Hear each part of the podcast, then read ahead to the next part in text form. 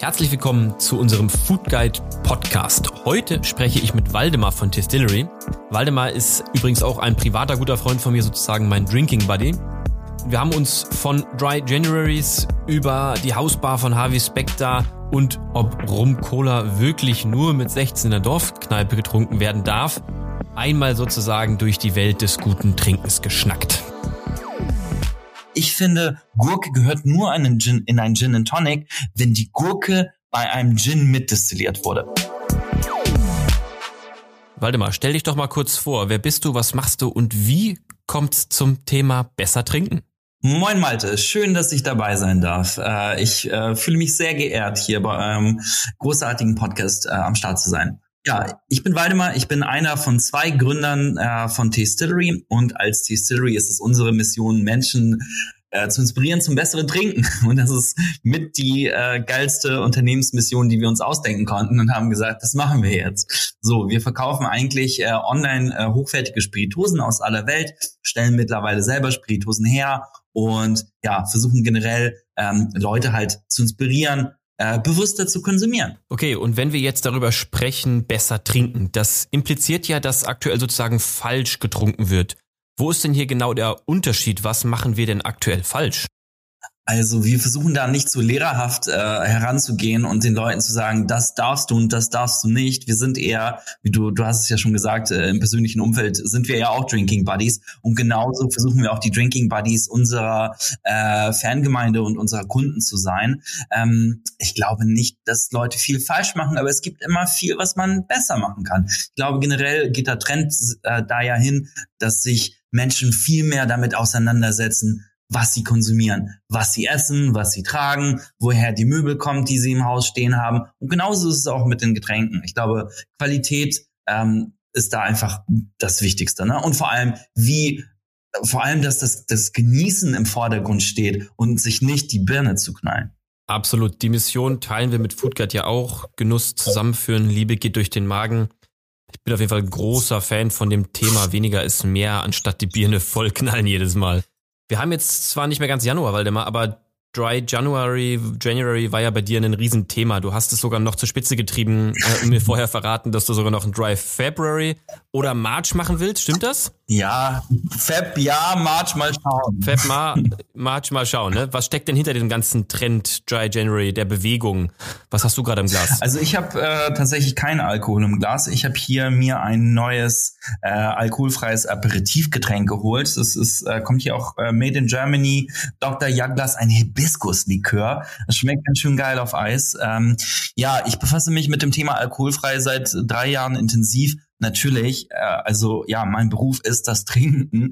Dafür, damit verdiene ich mein Geld und ähm, deswegen setze ich mich auch mit der Kehrseite der Medaille äh, ja ich beschäftige mich damit und habe mhm. vor drei Jahren angefangen, ein Januar, also einen Monat im Jahr Pause zu machen, nicht zu trinken. Das ist ein Trend, der aus England und äh, auch aus Amerika rüberschwappt, wo man sich tatsächlich bewusst eine komplette Monatspause gönnt, um damit halt ein bisschen Reset zu machen. Ne? Natürlich nach den, nach den Völlereien, der Feiertage, äh, nach den Silvesterdrinks etc. einfach mal einen Monat nicht zu trinken, ähm, ist gut, glaube ich, für Körper und Geist und Seele. Aber ich muss auch sagen, ey, das ist auch leider echt langweilig, weil man das halt im Januar macht. Ne? January ist halt so ein verdammt langweiliger Monat. Es ist grau draußen, nichts passiert, alle halten sich an gute Vorsätze und äh, da kann man dann äh, nicht mal den guten Wein dann abends äh, aufmachen. Also es ist gar nicht so leicht, ähm, aber für mich ist es wichtig, ähm, um meinem Konsum dann auch äh, bewusster zu werden und ganz im Ernst, so der erste Drink danach, ey Malte, ich sag's dir, und ja, okay. Und das dieses Jahr auch zwei Monate einfach mal als Challenge für mich selber. Ich finde das auch eine, eine coole Challenge.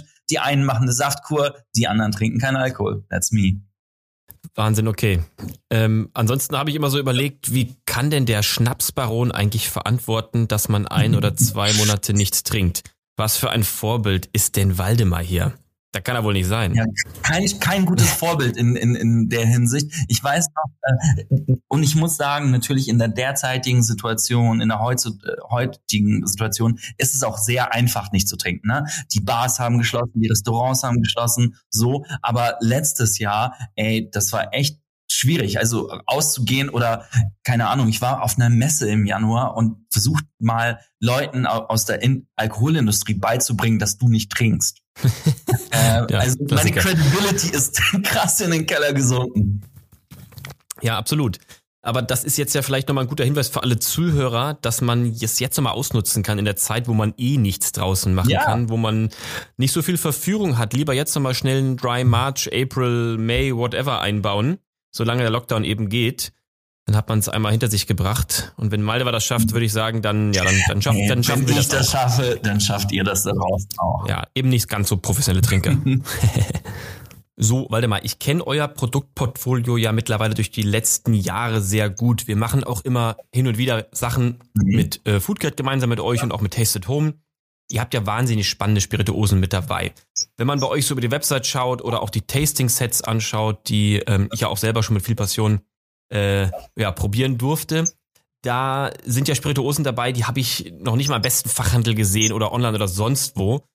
Und ich kenne noch nicht mal eine Instagram-Seite von denen. Wie findet ihr denn diese absolut abgespaceden Raritäten da draußen? Ähm, ja, es ist gar nicht, äh, gar nicht so einfach, aber ich kann dir sagen, äh, es macht Spaß, äh, gute Spirituosen zu finden. Natürlich trinken wir uns da durch. Ne? Ähm, damals, als wir gestartet äh, haben vor fünf Jahren, ähm, haben wir uns sehr viel mit Experten auseinandergesetzt. Also wir haben damals tatsächlich einen Spirituosenberater gehabt, äh, dem wir dann äh, eine horrende Summe damals bezahlt haben und ihn gefragt haben, so, was was sind denn gerade zehn coole Whiskys? So, Oha. und dann hat er richtig easy money mit uns gemacht. Aber heutzutage, klar kennen wir uns äh, aus und wir haben unterschiedliche Quellen. Ähm, einerseits sind wir Buddies mit mit den angesagtesten Bartendern. Die wissen natürlich immer, was äh, gang und gäbe ist. Wir lesen sehr viele Blogs. Wenn wenn gerade keine Pandemie am Start ist, sind wir auf Messen unterwegs und eigentlich reisen. Ne? Also jedes Mal, wenn ich dann äh, in irgendein Land verreise, dann ist meine mhm. meine Urlaubsplanung von Distille zu Distille. Ihr seht schon, Waldemar setzt sich wirklich leidenschaftlich mit guten Drinks auseinander. Ob auf Reisen, an der Bar, Inspiration findet der Kollege wirklich überall. Tastillery kann man wohl sagen, ist ein bunter Schnitt aus alledem. Trinkkultur quer über den Globus, zugänglich für jedermann, fast wie ein guter alter Gin and Tonic. Da kommen wir übrigens später auch nochmal drauf zu sprechen. Okay, geil. Das finde ich sehr spannend. Und die Tasting Sets sind ja eben nur auf fünf Spirituosen begrenzt. Nach welchen Kriterien wählt ihr denn eben aus, was in eins dieser berühmten Tasting Sets reinkommt? Wir fangen gar nicht mit den Spirituosen selbst an. Wir fangen an mit der Story, die wir mit dem Tasting Set erzählen wollen. Bei uns hat sozusagen jede Box äh, ein Thema, wie zum Beispiel Exotic Exploration, trink dich entlang der Seidenstraße. Und da gucken wir nicht, welcher Gin uns gefällt, sondern welcher Gin passt denn auf das Thema.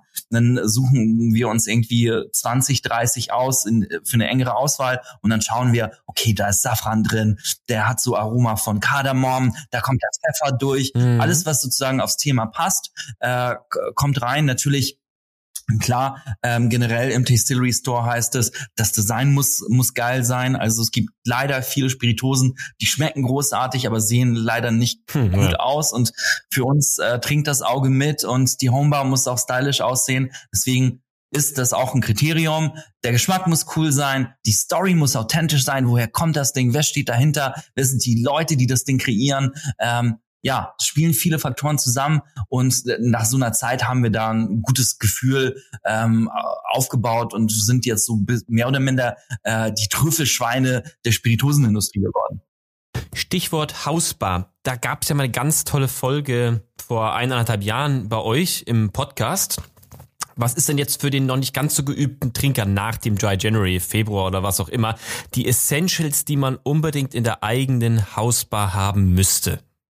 Malte, das ist eine Frage, die bekommen wir so oft und ja. leider äh, ganz viele Leute suchen da den easy way out und denken so, okay, wenn ich diese drei Flaschen habe, habe ich halt eine ja. Homebar wie Harvey Specter. So, aber ist halt nicht, ne?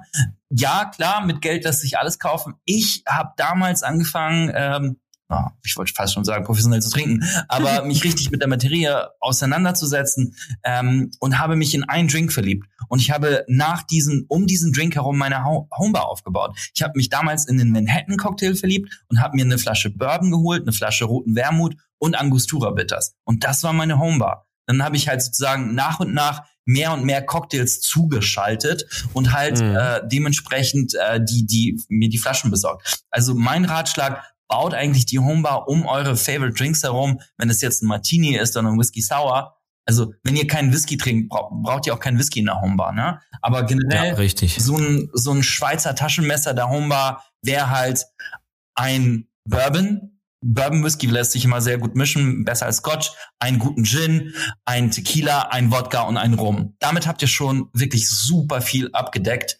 Ähm, natürlich braucht ihr dann noch Filler, Tonics, vielleicht ein paar äh, Liköre wie äh, Campari oder Bitter. Aber mit den fünf Spiritosen seid ihr schon mal echt auf der sicheren Seite. Das ist schon mal ein sehr guter Hinweis, um wenigstens mal klein zu starten, aber vor allen Dingen das Ganze um seinen Lieblingsdrink herum aufzubauen, vielleicht dann mal so zwei bis drei verschiedene Spirituosen zu nutzen, für diesen einen Drink, um eben mal auch die Unterschiede Länder, Distillerien etc. zu schmecken. Das macht ja Sinn. Oh ja. So, Stichwort eigene Spirituose. Du sagtest ja ganz am Anfang, dass ihr angefangen habt mit einem Spirituosen-Fachhandel sozusagen, einen Online-Shop. Das Ganze natürlich in, ja, sehr modern interpretiert, wenn man das Ganze so sagen darf, ne? Äh, du sagtest ja auch, das Auge isst bzw. trinkt mit. Ihr habt keine altbacken Labels, sondern alles recht junge, dynamische, coole Sachen. Und ihr habt ungefähr vor anderthalb Jahren eure erste eigene Spirituose, den Cinecane Rum, herausgebracht. Erzähl doch mal ganz kurz, ähm, habe ich das richtig beschrieben? Was ist das genau? Ähm, also der Cinecane äh, Rum ist ein Spiced Rum, sozusagen ein gewürzter Rum mit nochmal Geschmack versetzt. Und zwar ist das ein Popcorn Rum. Also wir nehmen gereiften Rum aus der Karibik, aus Barbados und destillieren einen Teil davon nochmal mit echten, frischen, gebutterten Popcorn. Und das Ergebnis schmeckt wie Kino. Und äh, das ist sozusagen unsere äh, kreative Spiritosen-Idee damals gewesen. Wurden auch letztes Jahr als Spiritosen-Innovation des Jahres 2020 damit ausgezeichnet. Und das ist einfach ein Produkt. Also ganz ehrlich, ähm, als wir damals die Idee hatten, haben uns ganz viele Leute belächelt. Von zehn Distillateuren haben neun gesagt, so, geht weg mit dieser Idee, das macht doch keinen Sinn. Warum Popcorn und warum Rum? Aber nachdem wir sozusagen kreiert haben, die Rezeptur fertig war und dann den Leuten vor die Nase gesetzt haben, ins Glas gekippt haben, hey, das Zeug liebt jeder, weil es einfach ungewöhnlich ist, kreativ und irgendwie doch gut zusammenpasst. Also Popcorn rum, ich durfte ihn ja selbst schon mal kosten. Wenn man die Augen zumacht ähm, und ihn einatmet, dann fühlt man sich wirklich, als ob man im Kino sitzt und das Popcorn vom Vordermann irgendwie inhaliert. Also wahnsinnig interessant und ich hätte auch ja. nie gedacht, dass der Geschmack wirklich in ein Getränk so stark übergehen kann. Wie trinke ich denn jetzt eigentlich den Popcorn rum am besten? Äh, ganz easy. Also wir haben äh, uns überlegt, ganz äh, ist ja auch die, die Realität, dass die meisten Leute ihren Rum immer noch mit der Cola trinken. Und das aber auch so bisschen verpönt ist. Ne? Dann sagt man so, äh, Rum Cola ist nicht cool, ist zu süß, bla. Ähm, wir sagen erstmal, okay, dann hast du den falschen Rum und die falsche Cola oder die falsche äh, äh, Kombination. Wir glauben, Rum Cola kann auch geil sein. Und vor allem mit Cola ist unser Popcorn-Rum halt nochmal Nonplus-Ultra-Kino, weil genau Cola ist ja genau das, was man äh, dort trinkt. Deswegen als Cine Cinema Highball mit Cola auf Eis Klar kann man damit auch kreativ werden, irgendwie ein Popcorn Daiquiri machen oder ein bisschen mehr advanced, ein Salted Popcorn Old Fashioned, aber eigentlich mit Cola oder Ginger Beer ist es auch schon ganz geil. Wahnsinn. Oder einfach mal pur. Ja, klar, natürlich, für die Konnoisseure, klar. So, was glaube ich relativ einfach zu verstehen ist, ihr kauft Spirituosen ein, ihr füllt sie um, dann verkauft ihr sie entweder in großen Flaschen oder in kleinen Flaschen im Probierset aber jetzt eine eigene Spirituose herstellen, das hört sich für mich als Laie erstmal total komplex an. Ähm, magst du mich da ganz kurz mal durchführen, wie ihr dazu gekommen seid und wie so ein Prozess vor allen Dingen abläuft? Ja, also es ist gleichzeitig komplex und gleichzeitig nicht. Ähm, mittlerweile, wir sind ja total mitten im Gin-Hype, wenn nicht der nicht schon vorbei ist, weiß ich nicht. Ähm, mittlerweile hat irgendwie gefühlt jedes Dorf seine eigene Gin-Sorte. Und das zeigt uns ja, es kann gar nicht so schwer sein. Es gibt halt super viele Lohnbrennereien oder Lohndistillen, da kannst du sowas easy in Auftrag geben. Ne? Also einfach mal einen Gin hinrotzen, das kann wirklich jeder. Da braucht man eine gute Flasche, einen guten Namen, eine Rezeptur. Und äh, das Gute an Spiritosen und warum es auch sehr viele Unternehmer in diesem Feld gibt, ist, man kann mit einer ganz kleinen Menge anfangen. Ne? Du kannst einfach nur 200 Ginflaschen äh, abfüllen und, und gut ist. Ne? Und was ist das Schlimmste, was passieren kann? Nur 199 werden verkauft, auf den Rest bleibst du sitzen, also gibt Schlimmeres. Ne? Ähm, natürlich, wenn man dann jetzt aber was Neues kreieren will, wie im Fall des Popcorn-Rums, ist es viel komplexer. Und da haben wir uns, wie davor schon kurz erwähnt, die Zähne ausgebissen. Wer ist der richtige Partner bei der Herstellung? Was ist die Flasche? Wo bekommen wir die her? Äh, was ist das Label? Was muss hinten drauf? Also wir mussten sehr, sehr, sehr viel lernen. Das haben wir auch in, kur in kürzester Zeit gemacht. Aber ich würde trotzdem sagen, es hat schon ein Jahr gedauert, so für Marktreife. Also ja, Go-to-Market ein Jahr für eine Spiritose ist realistisch, ist viel Kleinkram, den man halt beachten muss. Ja, da gehört auf jeden Fall viel dazu. Deshalb umso beeindruckender, dass ihr eben gerade nicht als Großkonzern, sondern als tolles Hamburger Startup eure erste eigene Spirituose rausgebracht habt. Um mal beim Thema Spirituosen zu bleiben, was waren denn bisher so eure Bestseller im Tessil Shop? Also praktisch die Frage, was trinkt Deutschland? Ich finde, also Deutschland trinkt ganz klar immer noch sehr viel Gin. Wir verkaufen, die größte Kategorie ist bei uns Gin. Das trinkt der Deutsche. Ähm, unsere Kunden sind aber auch ein bisschen neugieriger, äh, abenteuerlustiger, designaffiner. Deswegen funktionieren bei uns exotische Gins irgendwie aus spannenden Ländern, keine Ahnung, Finnland, äh, Schottland, Südafrika, sehr gut und Sachen, die natürlich in einer schönen Flasche sind. Aber manchmal bin ich auch total überrascht von Sachen, die gut gehen. Ich weiß noch, letztes Jahr gab ein, gab es einen neuen Baileys und ich dachte so, ey, wir sind ein Fach Online-Fachhandel, Spiritosen-Experten. Wir verkaufen noch keinen Baileys bei uns, ne? Und äh, dann habe ich aber ein Sample bekommen und das war eine Limited Edition von Baileys Apple Pie. Also ein Baileys, der nach Apfelkuchen schmeckt. Und ähm, ich habe so, okay, ja, wir nehmen den jetzt auf und von diesem Baileys Apple Pie haben wir Tausende und Tausende von Flaschen verkauft. Also das zeigt, dass äh, Deutschland wirklich auch mutig ist und äh, auch trotzdem gerne noch sehr viele süße Sachen, Liköre etc. auch gerne trotzdem mag. Okay, ja, an Baileys hätte ich natürlich auch als, an, als letztes gedacht. Aber fair enough. Geile Sonderedition, starke Marke und am Ende funktioniert's ja anscheinend. Das Gin-Thema habe ich mir natürlich auch so denken können und fairerweise auch auf unseren Kanälen bei Foodguide immer noch ein super spannendes Thema und es poppen immer wieder neue spannende Themen auf.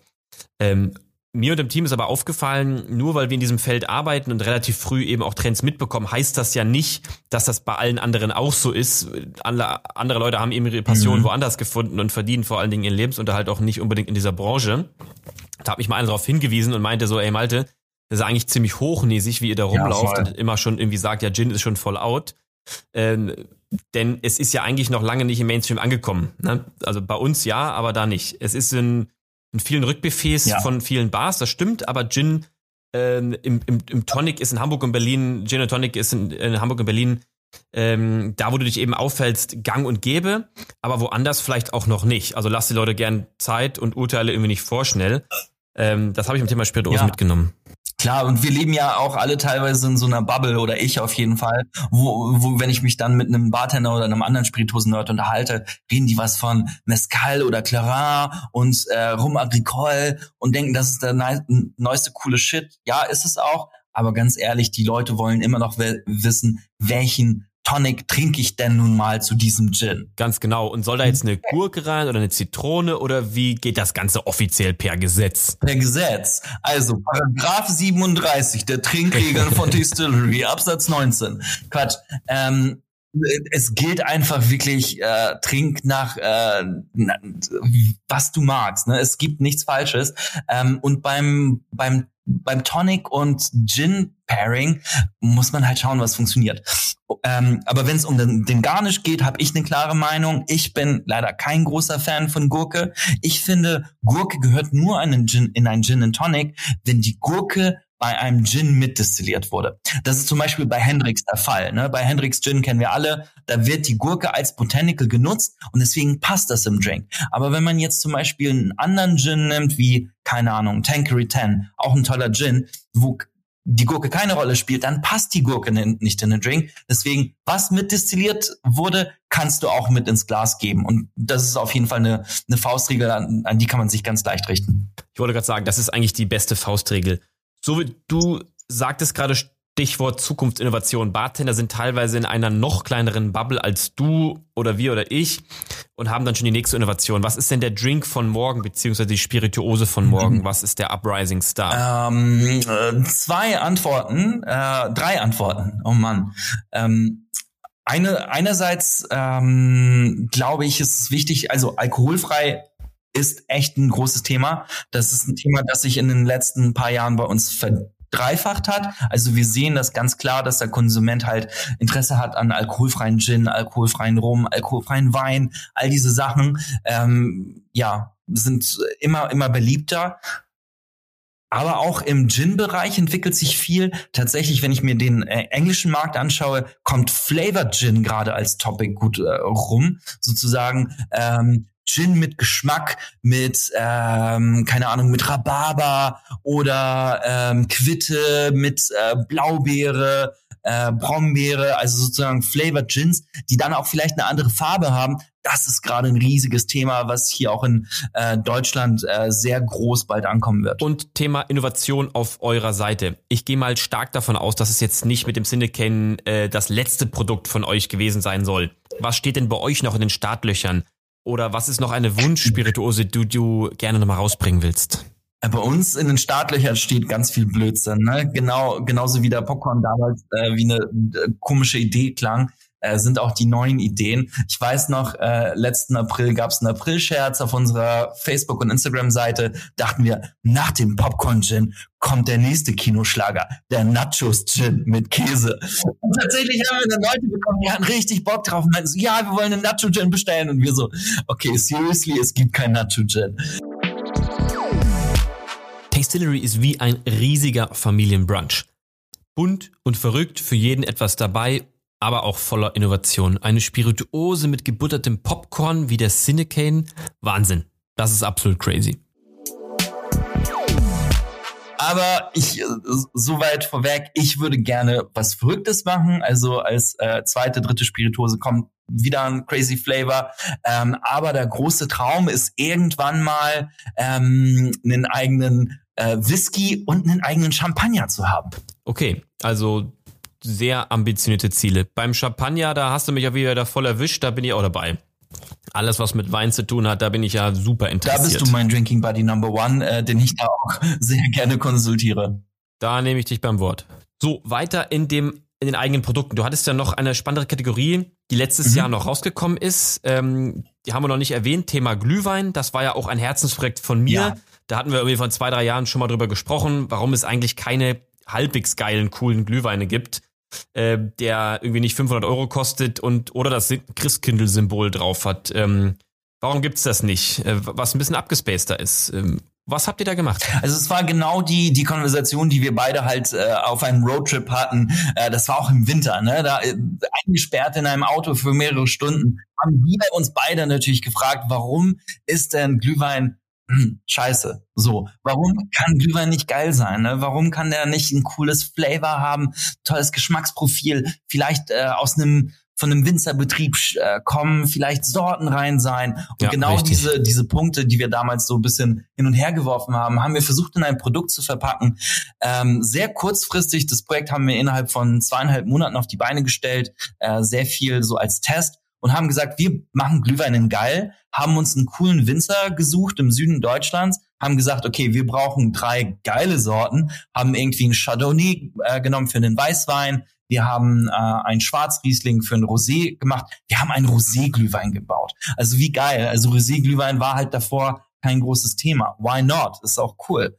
Und ähm, ein Pinot Noir, glaube ich, für einen Rotwein. Also sortenreine Weine, geiler äh, Glühwein, kreativ gewürzt mit äh, Schokolade und Chili beim roten. Ähm, der Rosé war mit Kirsche und Himbeere und der weiße war irgendwie mit weißer Pfeffer, Honig und Thymian. Also crazy shit, genau das, was wir bei Distillery lieben. Einfach ähm, vom Geschmack her überraschend. Und ich glaube, Glühwein hat halt so einen schlechten Ruf, Kopfschmerzen am nächsten Tag und das kommt auch durch zu viel Zucker und genau das haben wir halt auch anders gemacht.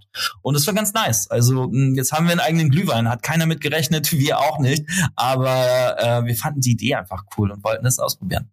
So, und jetzt mal ganz ehrlich, Kam es denn auch gut an oder ist tatsächlich so wie beim Gin, dass der klassische Glühwein der Dauerschlager ist? Das musst du mir sagen. Ihr habt das auch bei euch äh, bei Food Guy verkostet und ich glaube, mhm. wenn man, wenn ich die Resonanz da äh, damals äh, sozusagen messen konnte, war das schon ganz geil. Also ich glaube, ähm, für eine bestimmte Zielgruppe ist das cool und die Zielgruppe ist bei uns eher jünger, keine Ahnung zwischen 20 und 35 und die haben halt Bock auf neue coole Sachen.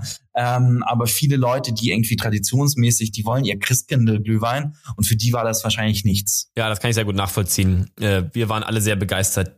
Ich war total großer Fan von dem Weißen, der hat mich irgendwie total umgehauen. Kannte ich noch nicht so, war super angenehm. Auch vor allen Dingen, dass es in so einer halb lauwarmen Situation getrunken mhm. wurde und nicht gleich Lippen verbrennen. Also Wahnsinn. Ja, Danke. Hat Spaß, also hat Spaß gemacht, hier zu kreieren. Ne? Ähm, ist äh, einfach mal, weil wir Bock haben wie wir alle Sachen machen. Richtig, ja. Und da spürt man in den Produkten auch, ihr habt irgendwie Spaß dabei, ihr seid passioniert und ich bin ganz sicher, dass da noch vieles Tolles auf uns zukommen wird. Wenn wir heute in einem Jahr nochmal sprechen, haben wir bestimmt viele weitere Spirituosen, über die wir noch sprechen können. So, jetzt kommen noch ein paar Fragen, ähm, so ein paar Must-Fragen, die ich immer stellen muss. Wenn es einen Drink gäbe, auf den du dich committen musst, den du bis ans Ende deines, Trink deines Lebens trinken mhm. müsstest? Welcher wäre das? Ähm, ja, okay, ganz klar der Gin Martini. Äh, trocken, eiskalt gerührt, mit Olive und Zitronenzeste, weil dieser Drink einfach sorry, richtig stark ist und einen umhaut. Und wenn ich nur äh, sozusagen am Abend einen Drink trinken kann, dann einen richtig gut gemachten Gin Martini. Okay, dann erzähl mal kurz, wie funktioniert das genau? Das wird nämlich direkt in den Shownotes verlinkt. Äh, das wird dann hier unser sozusagen offizieller Podcast-Drink. Es gibt eine Million äh, Varianten vom Rezept. Ich nehme gerne ähm, 60 Milliliter äh, trockenen Gin ähm, oder Gin nach Wahl. Ich nehme gerne London Dry Gin. Dazu nehme ich ungefähr 10 bis 15 Milliliter trockenen weißen Wermut und ähm, auch ein paar Tropfen Zitronenbitter, also ist ein bisschen, braucht man nicht. Also eigentlich ganz viel Gin, ein Schuss Wermut, mit viel Eis in einem äh, Rührglas verrühren und abseihen in ein vorgekühltes Martini-Glas, Olive rein oder eine Zitronenzeste oben drüber. Also das werden wir auf jeden Fall in die Show Notes reinpacken zum Nachmachen für zu Hause, wenn der Dry January rum ist. So, Waldemar, wir haben jetzt viel über dich und euch gesprochen und auf jeden Fall kam raus, dass ihr wahnsinnig passioniert seid in dem, was ihr da tut. Äh, ihr habt ja schon einige Schnapsjahre und Spirituosenerfahrung auf dem Buckel. Wenn jetzt der eine oder andere, der hier zuhört, Lust hat, euch auf eurem Weg zu begleiten, wie funktioniert das? Sucht ihr aktuell neue Teammember? Kann man sich bei euch bewerben? Du, absolut. Ähm, wir sitzen in Hamburg und sind äh, mittlerweile ein Team von 15 Leuten. Und ja, wir würden uns äh, sehr drüber freuen, wenn äh, talentierte Leute da draußen Bock hätten, äh, die Schnapsindustrie auf den Kopf zu stellen. Das ist das, was wir tagtäglich machen. Und das Motto ist, viele Termine und ins Sitzen. Das ist Arbeiten bei Distillery. Aber sonst, du, wir freuen uns über alle Leute, die auch mal in unseren Distillery Podcast reinhören oder einfach auf unserem Instagram-Profil bei Distillery vorbeischauen. Da gibt's schon genug Drinkspiration in allen verschiedenen Themenbereichen über das bessere Trinken. Perfekt, das werden wir auf jeden Fall auch nochmal in den Show Notes mit aufnehmen. Ich gehe mal davon aus, dass man bei euch auf der Website relativ leicht ausgeschriebene Stellen findet und sich dann dort mit der HR in Verbindung setzen kann. Das ist auf jeden Fall auch ein Unternehmen, was ich allen ans Herz legen kann, aus eigener Erfahrung. Und an die Leber. Herz und Leber legen kann. Ne? Vielleicht sogar noch mehr Zweiteres. Wir sind ja heute hier in einem Food-Podcast und nicht in einem reinen Drink-Podcast, deshalb auch noch ein paar Fragen an dich. Was finde ich denn bei dir immer im Kühlschrank, wenn ich jetzt mal kurz ähm, vorbeikommen würde und den aufreißen würde? Ähm, ich muss dich leider enttäuschen und den Food Podcast enttäuschen. Ich kann mir einen Kühlschrank ohne Champagner nicht vorstellen. Ja, gut, gut, den nehmen wir. Dann nehmen wir den. Eine meiner Lebensweisheiten. Es muss immer eine Flasche Champagner im Kühlschrank sein. Man weiß nie, ob der Tag richtig geil verläuft, man etwas zu feiern hat oder ob der Tag so schlecht verläuft, dass man unbedingt einen Champagner braucht. Und eigentlich ein Vorsatz, den ich mir aufs jede neue Jahr mache, ist ähm, mehr Champagner trinken ohne Grund und mehr Gründe haben für Champagner trinken. Geil. Also ich glaube, den Spruch müssen wir uns mal ausdrucken, auf ein großes Plakat drucken und an die Wand hängen. Also, letzte Frage, Waldemar. Wen oder was würdest du gerne mal bei uns im Podcast sehen? Wen würdest du vorschlagen, empfehlen?